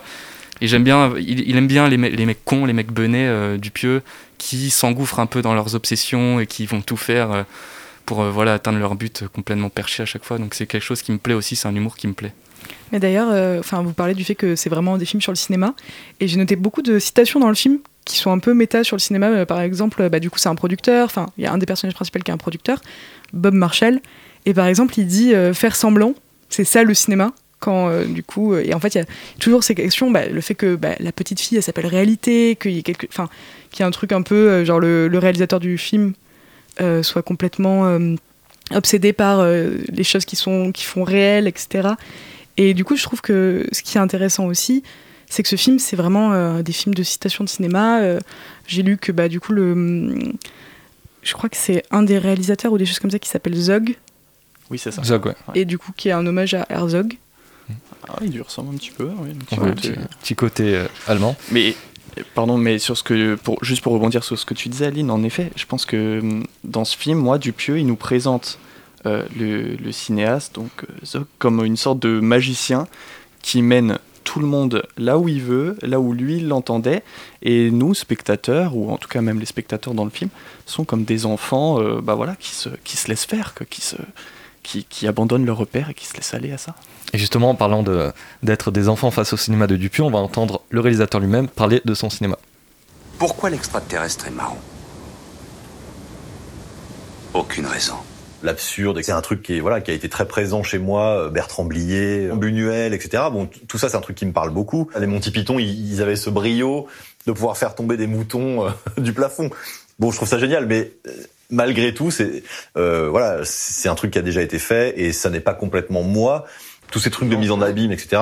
C'est un peu, euh, c'est un peu ma peur du vide, mais aussi mon amour du vide une façon de dire tout ça ne sert à rien, je sais bien que c'est un film, je sais bien que c'est faux, et je sais bien que euh, tout ça n'est pas réel et que c'est- c'est un jeu. Déjà, je suis pas anormal de vouloir être un enfant à 45 ans. En fait, c'est c'est plus c'est le monde qui est un peu zinzin de- d'expliquer aux gens bon, t'as été un truc marrant au début, mais après faut que tu sois chiant. C'est-à-dire que t'es grandi, il faut parler de politique, il faut t'intéresser à des trucs chiants parce que t'es grand. Non, en fait, il y, a rien- y a un seul truc qui est important, c'est la créativité et euh, la légèreté de l'enfance. En fait, rigoler et fabriquer des trucs, c'est ce qu'il y a de mieux. Quand moi je fais exploser un lapin, j'ai pas envie que ce soit horrible. J'ai envie que ce soit juste euh, la fête, la fête au lapin qui explose. Mais c'est en, en vrai, donc en fait, euh, je pense que les enfants peuvent comprendre euh, mon cinéma. Et donc, euh, belle transition jusqu'à réalité. Parce que qu'est-ce que vous avez compris de réalité? Je vous laisse euh, peut-être qui veut faire un, un pitch de ce dont parle réalité? À toi l'honneur, Louis, vu que c'est toi qui as proposé. Alors, la dure tâche de pitcher réalité, j'ai peur de trop en dire en pitchant et puis que ça n'ait pas forcément pas de, de- de sens, mais disons que c'est plusieurs petites histoires ou plusieurs rêves un peu imbriqués. On a d'abord euh, celle de Jason Tantra, donc joué euh, magnifiquement joué par euh, Alain Chabat, qui est un cadreur à la télévision qui propose une idée de film de science-fiction, d'horreur à un producteur qui lui dit Ok, je signe, mais tu me fournis, tu me donnes le meilleur cri, de meilleur gémissement même de l'histoire du cinéma. Il y a l'histoire de réalité, une petite fille, Petite qui, fille, oui. qui- qui découvre une cassette dans le, dans le corps d'un sanglier que son père a tué à la chasse.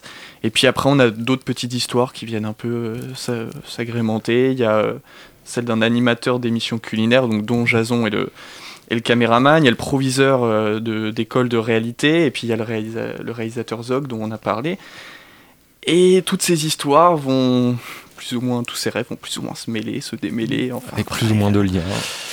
après, ça devient dur de, Eh ben, de comprendre.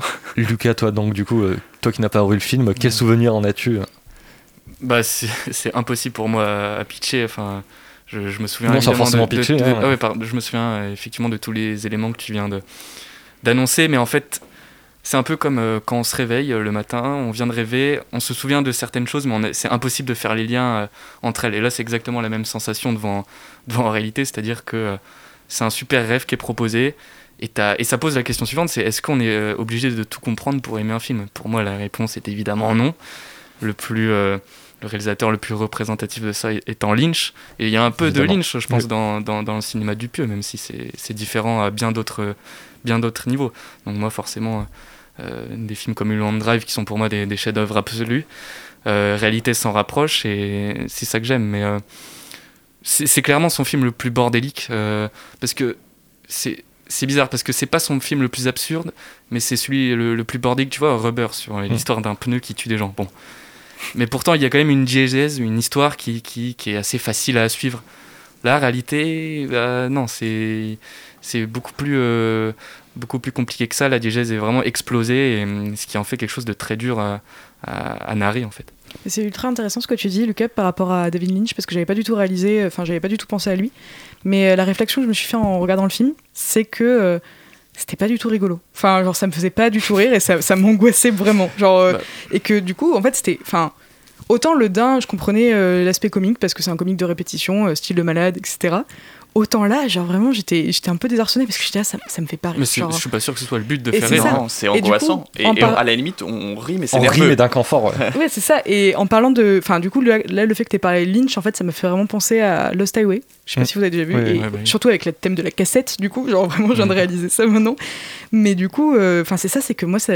Ça m'a vraiment angoissé et comme Lost Highway m'a angoissé et je pense que c'est un des films qui m'angoisse même maintenant je veux pas le revoir parce que ça m'a vraiment énormément angoissé et du coup voilà je pense que enfin c'est fou j'avais pas du tout pensé voilà Bah, je trouve justement, euh, ce que j'ai noté, c'est que Dupieux, euh, je trouve qu'il brille. C'est un, un film qui est pas parfait en réalité, mais il brille vraiment quand on arrive à installer un inconfort.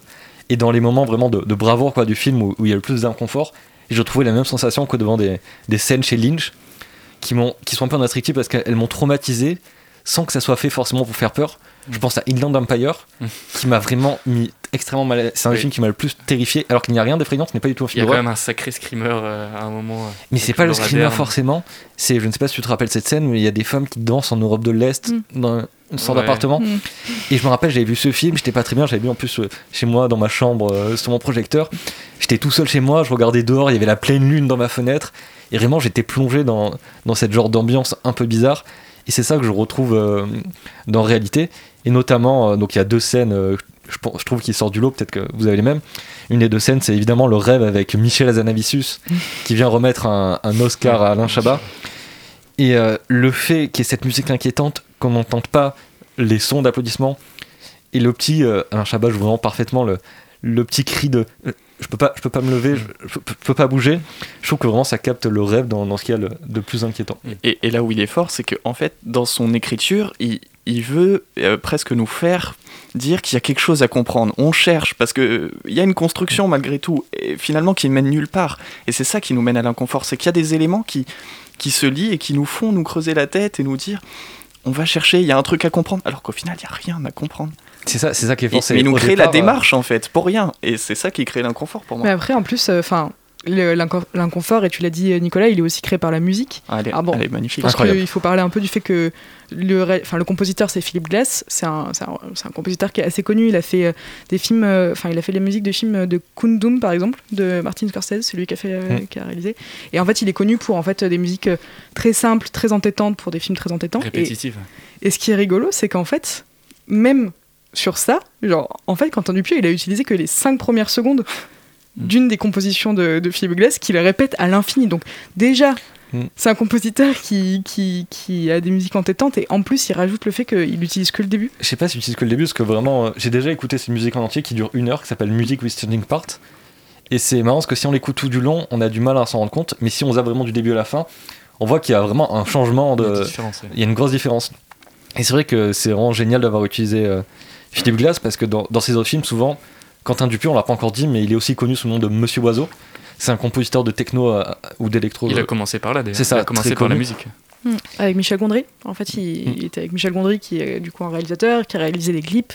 Et du coup, ils bossaient ensemble et c'est comme ça après qu'il est arrivé à la techno. Et du coup, je trouve que c'est bien qu'il n'ait qu'il n'ait pas mis sa musique à lui, mais qu'il ait mis cette musique de Philippe Glass très inquiétante. Je sais pas si vous avez vu Koyanis Kati, euh, Oui. Mm.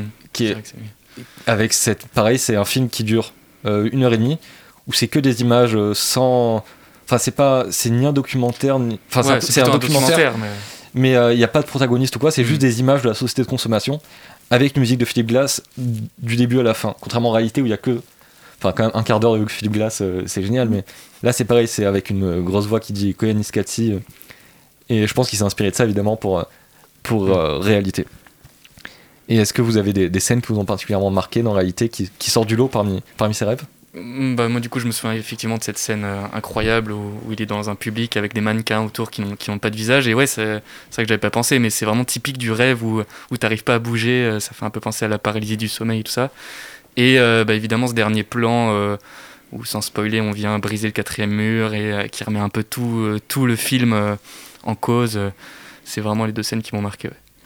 Je suis d'accord avec Lucas, moi c'est cette, ce dernier plan et Mm. cette réplique.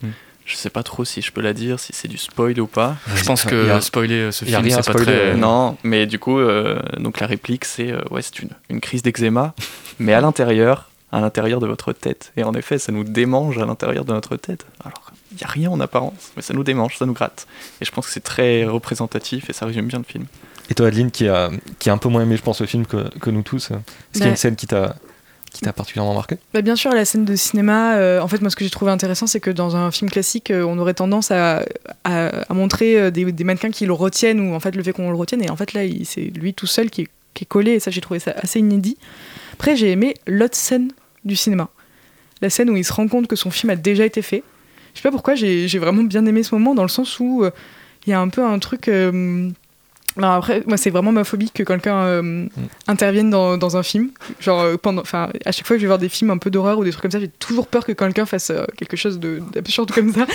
Et, euh, et là, ça m'a vraiment marqué parce que je trouvais ça intéressant, le fait que son film se soit déjà fait et qu'il soit insatisfait.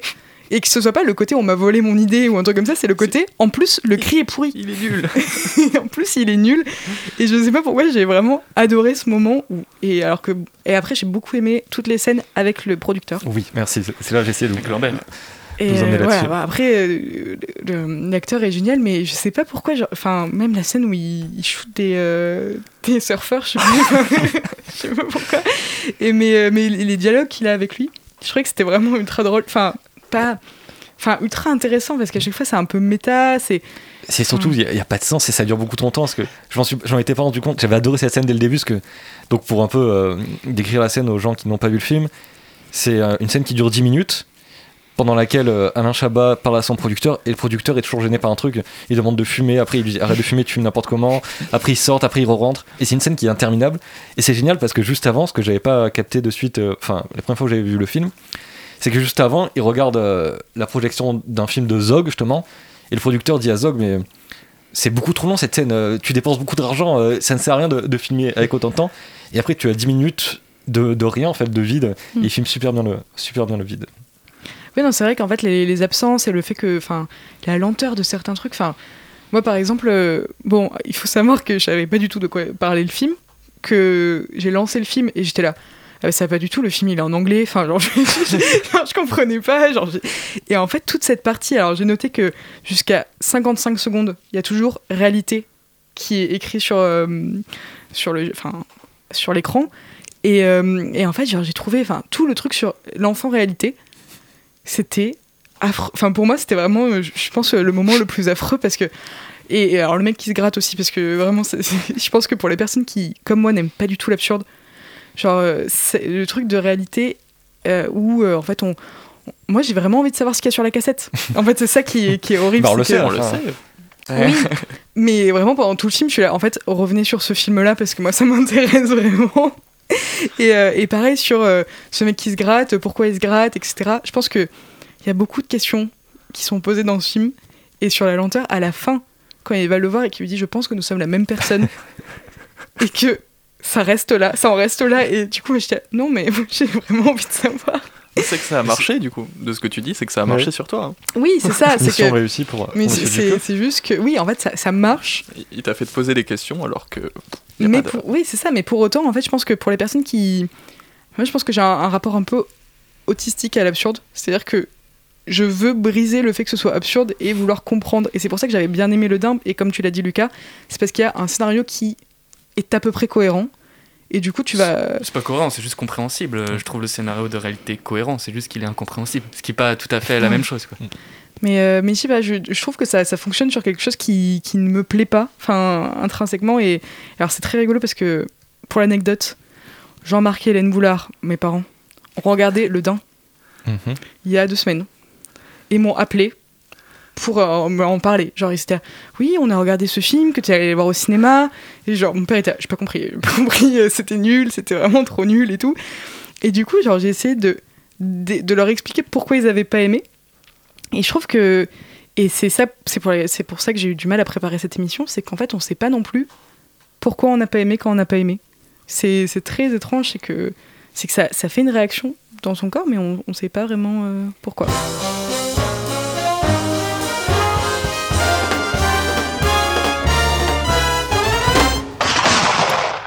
Tu es le seul à qui j'oserais proposer une affaire. Classique, sûr, sans risque, si elle est bien faite. Et si elle est mal faite? Je vous charge de retrouver vos gènes par tous les moyens. Et quoi qu'il vous en coûte. Vous pensez qu'il va réussir? Il arrivera. Pour une fois, le GB est intelligent. Ce sera de l'ordre de 2 milliards d'anciens fonds. Prix de vente. Il reste à trouver le tireur d'élite. J'ai connu il y a 4 ou 5 ans un très bon tireur. Un policier. Ben Nico, les deux dernières émissions, c'est toi qui m'as posé la question, et cette fois c'est moi qui te la pose. Pourquoi avoir choisi le Cercle Rouge aujourd'hui? Euh, Tout d'abord car je voulais qu'on parle d'un film français classique. Et les années 60-70, c'est des années qui me tiennent particulièrement à cœur. Et le Cercle Rouge, donc, ça va nous permettre de parler de grands acteurs français, d'Alain Delon, de Yves Montand, de Bourville, mais aussi de Melville, donc, qui est un cinéaste dont j'adore une poignée de ses films et dont je trouve la filmographie dans son ensemble très intéressante. Et bien sûr, le Cercle Rouge, c'est avant tout un, un excellent film, en tout cas à mes yeux, et je suis curieux d'avoir votre avis sur la question. Donc, est-ce que quelqu'un voudrait faire peut-être un, un petit résumé rapide pour situer euh, l'histoire et l'ambiance du film? Je vois que Louis dit non de la tête, Lucas non plus. Bah, Dean, ça sera, ça sera à toi, malheureusement. Alors, euh, je suis vraiment désolée parce ce que peut-être que ce résumé va être très, euh, très, très confus. Alors, euh, on commence par euh, Alain Delon, euh, dont le prénom euh, dans le film euh, C'est Corée, mais c'est est pas important. Corée. Euh, il est en prison.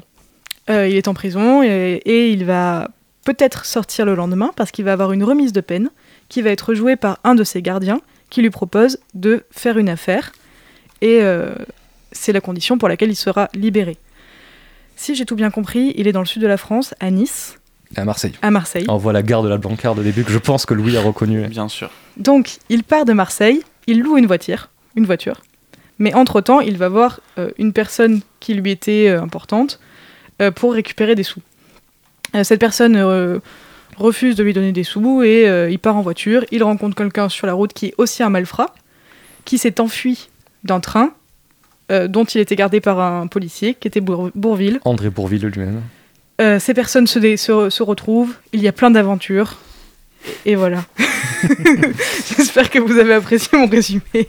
Alors, on a apprécié ton résumé, mais est-ce que tout le monde ici a apprécié le film? Je, je crois qu'on a tous des avis assez divergents. Donc j'ai demandé à toi, Lucas, que penses-tu euh, du Cercle Rouge? En tout cas, quand l'as-tu découvert et, et qu'en penses-tu? Bien, j'ai découvert il y a quelques années, c'est pour ça que j'étais pas trop chaud pour faire un petit résumé. Euh, mais j'adore ce film, j'adore ce film qui pour moi représente euh, très bien le cinéma de Melville. Euh, bon, on a pu le comprendre à travers le, le résumé d'Adeline, c'est pas un scénario révolutionnaire, euh, c'est des malfrats, t'as trois destins qui s'entrecroisent et t'as un braquage. En gros, c'est ça. Mais comme d'hab avec Melville, c'est l'atmosphère qui change tout. Euh, et euh, surtout, c'est le fait que le récit soit centré sur des personnages très forts. Et forcément, quand tu as un trio avec Delon, Bourville, Montand, auquel tu rajoutes Gian Maria Volonté, bah, ça offre tout de suite quelque chose de fascinant et quasiment hypnotique. Moi, je me souviens avoir été vraiment euh, happé par euh, donc toute la scène du coffre de voiture où Alain Delon Oui. euh, s'arrête dans un restaurant au bord d'une route. Il y a le fugitif qui se cache dans son coffre. Alain Delon fait semblant de pas avoir vu ça, mais il le sait très bien. Il est trop fort. Alain Ça- c'est Delon. Alain Delon, même. Voilà, Avec une moustache, plus. tout avec une moustache. Et voilà, il y a tout un jeu avec ça euh, quelques, quelques minutes plus tard. Et euh, bon, on reviendra plus tard sur la scène de braquage où j'ai aussi Mm. pas mal de choses à dire euh, dessus, mais peut-être que je peux vous laisser enchaîner pour l'instant. Donc Bah, Louis et toi, comment t'as découvert ce film hein? Je l'ai découvert euh, assez récemment, pour tout te dire, je connaissais très peu le cinéma de Belleville, enfin je le connaissais mais j'avais vu, euh, j'avais quasiment pas vu de film de lui et ça m'a permis du coup de, de combler ce trou dans ma filmographie, donc j'ai regardé Le Cercle Rouge assez récemment. Et écoute, c'est un film que j'ai bien aimé, Euh, je le classerai pas parmi mes films préférés, mais euh, j'y trouve de très bonnes choses. Euh, comme l'a dit Lucas, c'est, on, on retrouve tous les thèmes favoris de Melville dans ce film, donc je pense que c'est aussi pour ça que tu l'as choisi. Oui. La deuxième chance qui est accordée à plusieurs personnages, que ce soit les fugitifs ou, euh, ou euh, le policier joué par euh, Yves Montand. la constitution d'une équipe d'élite et puis la préparation du casse et sa réalisation qui sont vraiment minutieux. Puis on retrouve, tu le disais un petit peu en introduction, certains décors qui sont emblématiques des décors de Melville, la boîte de nuit, c'est ce que tu disais, la voiture, Adeline l'a dit, et puis des scènes dans, le train aussi.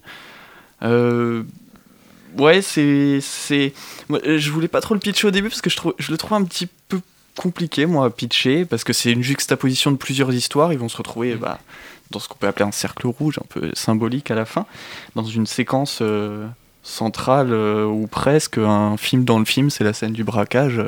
Je pense qu'on va revenir parce qu'on peut pas parler du cercle rouge sans, parler de cette scène-là, hein, qui est, qui, est, magnifiquement réalisée, qui est magistrale. Ouais.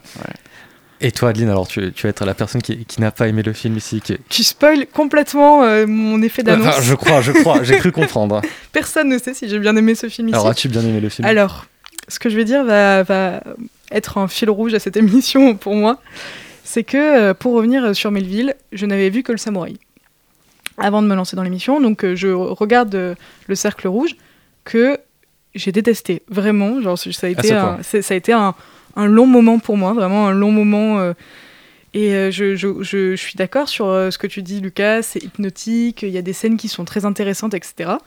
Mais pour autant, j'ai trouvé que il y avait plein de choses qui étaient qui n'allaient pas et que vraiment je me suis retrouvée euh, très énervée devant ce film. Énervée pourquoi? Parce que j'avais prévu cette émission et je me suis rendu compte que ça faisait déjà le quatrième film que je disais que je n'avais pas aimé en, début d'émission et là je me suis dit bah il y a un vrai problème. Euh, tu tu t'aimes pas les films et en fait euh, il faut baser, essayer de, de construire ce, ce, ce, ce, sentiment que tu as eu par rapport à ce film.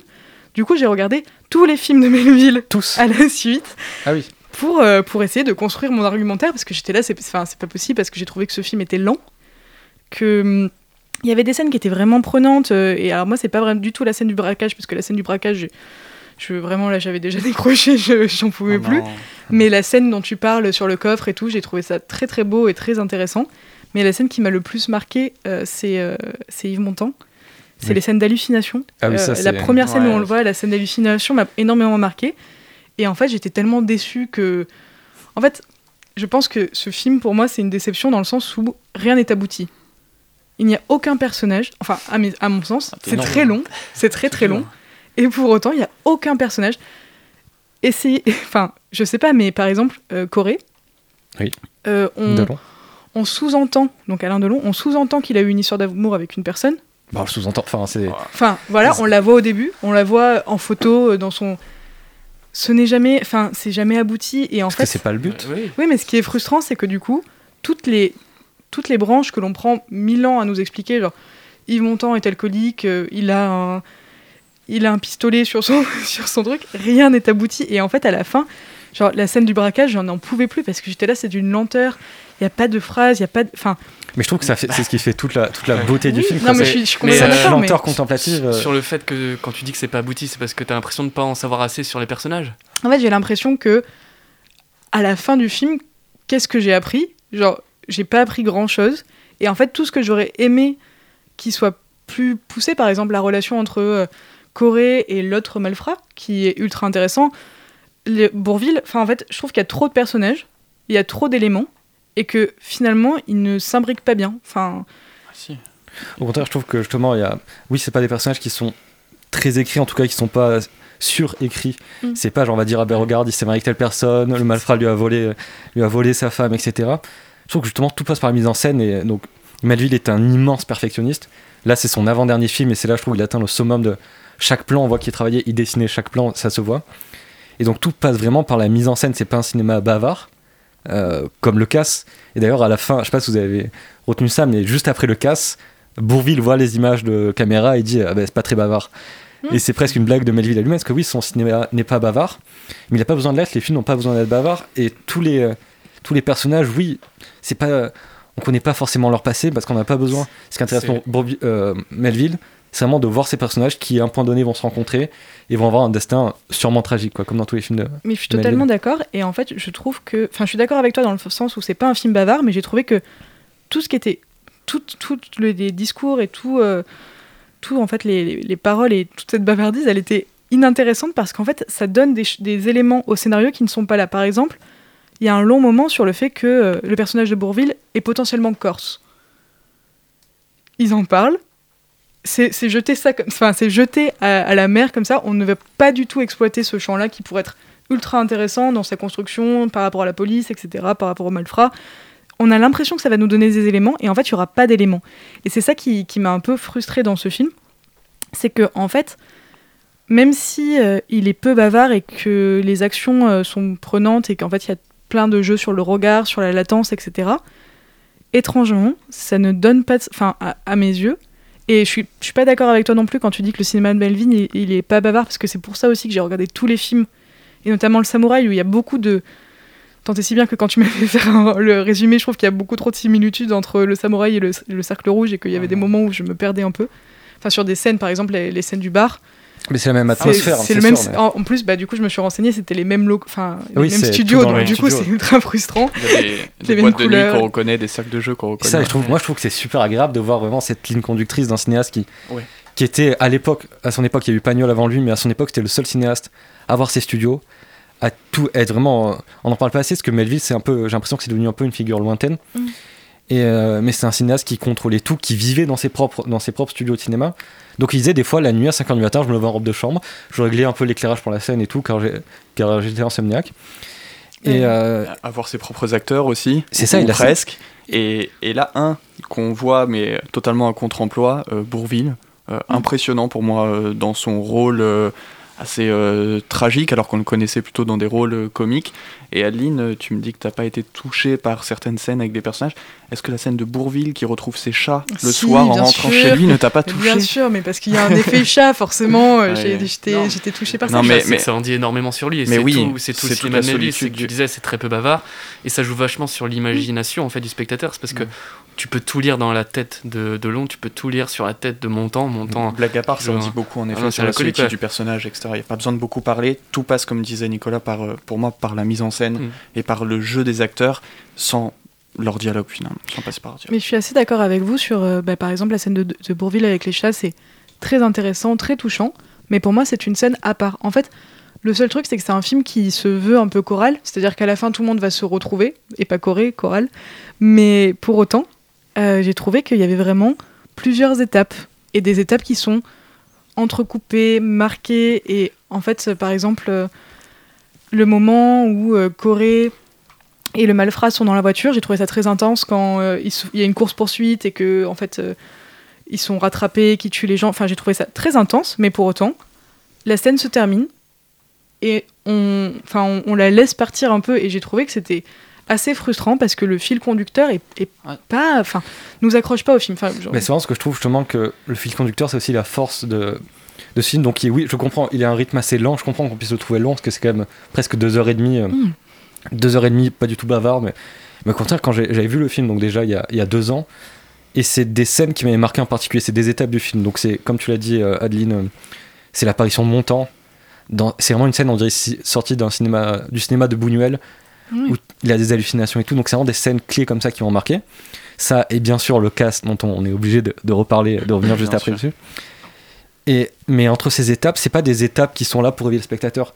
Je trouve que c'est des étapes qui s'insèrent dans un fil rouge, qui on sait, on sait où ça va aller. On sait très bien où tous les films de Melville vont aller, à une confrontation finale et à la mort de plusieurs personnages.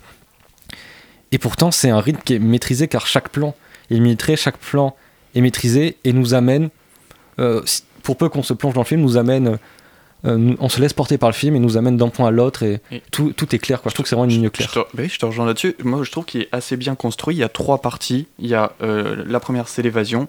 La seconde, c'est la réunion. Et la troisième, bah, c'est l'explosion à partir du, de la séquence euh, bah, du casse, dont on peut peut-être Oui, je- parler je t'en maintenant. bah, écoute, pour moi, vraiment, c'est la démonstration de force de tout le talent de Melville, cette scène. C'est-à-dire que ça réunit en une séquence de 25 minutes, euh, comme on l'a dit tout à l'heure, somptueuse, hein, euh, sans dialogue ni musique, ça réunit vraiment tout ce qu'on connaît de lui, sans dialogue ni musique. Euh, on- il filme quasiment en temps réel tous les gestes méticuleux, euh, millimétrés euh, des, trois, des trois braqueurs, et j'ai ressenti une tension extraordinaire pour moi dans, ce, Pareil. dans, dans cette séquence. C'est Et c'est parce que, oui, comme tu dis, chaque geste est filmé, et même l'apparition de Montant est tellement bien insérée dans, Dans ce cas, en un montant, on le voit arriver, on va parcourir vraiment chaque escalier qu'il monte, Ouais. et chaque escalier rajoute une note de tension. Je sens que chaque escalier, J'ai rega- j'ai regardé deux fois cette scène parce que la première fois, genre, j'ai trouvé que c'était insensé. Insensé de me faire. de, de m'ennuyer, enfin de, de m'énerver autant, de de pas comprendre, de pas comprendre toutes les teneurs. Et j'étais là, bon, bah peut-être que c'est parce que t'es pas assez concentré. Donc je, je remets le film et je remets ce passage parce que c'est quand même le passage crucial du film. Normalement, ça devrait un peu m'émouvoir et tout. Et je n'en pouvais plus. Je, J'arrive à monter les escaliers, j'étais là, mais, mais enfin vraiment, coupons-le ce moment. Parce que moi, non, je, je- C'est ce qui fait toute la force, euh, toute la force de, de la scène. Bah c'est ça, c'est le manque de sensationnalisme, mais pourtant, même sans ce, ce manque de sensation, bah t'as quand même de l'attention, comme tu l'as dit euh, Louis, parce que c'est muet. Tous les gros plans sur les gestes méticuleux, c'est en temps réel, hein, c'est pas presque en temps réel, c'est vraiment en temps réel, Ouais. je crois. Et euh, ça fait vraiment un tuto YouTube euh, comment braquer une bijouterie, quoi. Et euh, récemment, j'ai vu euh, Un condamné à mort s'est échappé de Ah oui, Robert Bresson. incroyable. Et ça m'a vraiment rappelé ça dans. Parce que là, bah, du coup, c'est un, un condamné à mort qui s'échappe d'une prison. Et pareil, tu vois tous des gros plans, des gestes méticuleux, ils, ils cassent une porte. Alors que là, dans le cercle rouge, je crois, ils font un trou dans une toute petite vitre, euh, en cercle d'ailleurs. Je pense que c'est Ah, exprès. Et euh, donc voilà, c'est le manque de sensationnalisme et qui passe aussi par euh, les masques. Oui. C'est-à-dire Ouais, que masques sont- quand, quand tu te permets d'avoir deux longs et montants dans une même scène, donc euh, voilà, gros, visage, gros ouais. coup marketing quand même, et tu te permets pendant une demi-heure de pas voir leur visage. Et, bon, je sais pas si c'était des doublures ou pas d'ailleurs, mais euh, je pense pas. hein. c'est- c'est- Ouais. je pense pas non plus, mais bon. de- Donc c'est quand même euh, là, et c'est un pari euh, qui, où il va jusqu'au bout, la Melville, et qui pour moi est totalement réussi. Et nous arrivons à la fin de notre best-of, l'occasion de vous donner encore une fois rendez-vous le 12 décembre prochain en compagnie de Werner Herzog. Vous pouvez d'ici là écouter un épisode hors série qu'on a réalisé en octobre dernier sur le Festival des étoiles du documentaire ou rattraper nos nombreuses émissions disponibles sur toutes les plateformes de podcast et sur le site de Radio Campus Paris. On se quitte avec encore un petit bonus, une anecdote tout droit tirée d'un film de Quentin Dupieux.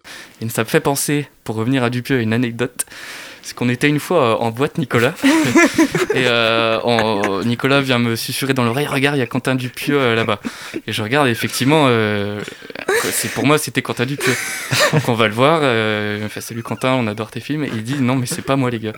Et euh, on est resté là comme ça à parler. euh, Lucas, tu étais, mais non, tu es Quentin oui, Dupieux. et pendant une minute, il y a eu une- un, dialogue absolument incroyable. On était persuadé que c'était lui ou il disait que c'était pas lui. Moi, je suis toujours persuadé que c'était lui, mais on ne saura jamais. Voilà. C'est très drôle parce que moi j'étais dans cette boîte aussi. Et ils sont venus après me voir pour me dire on a peut-être vu. On a peut-être vu Quentin Dupieux. lui, c'est sûr. Mais je pense que c'est la rencontre la plus euh, Dupieux qu'on peut avoir avec Exactement, c'est ça.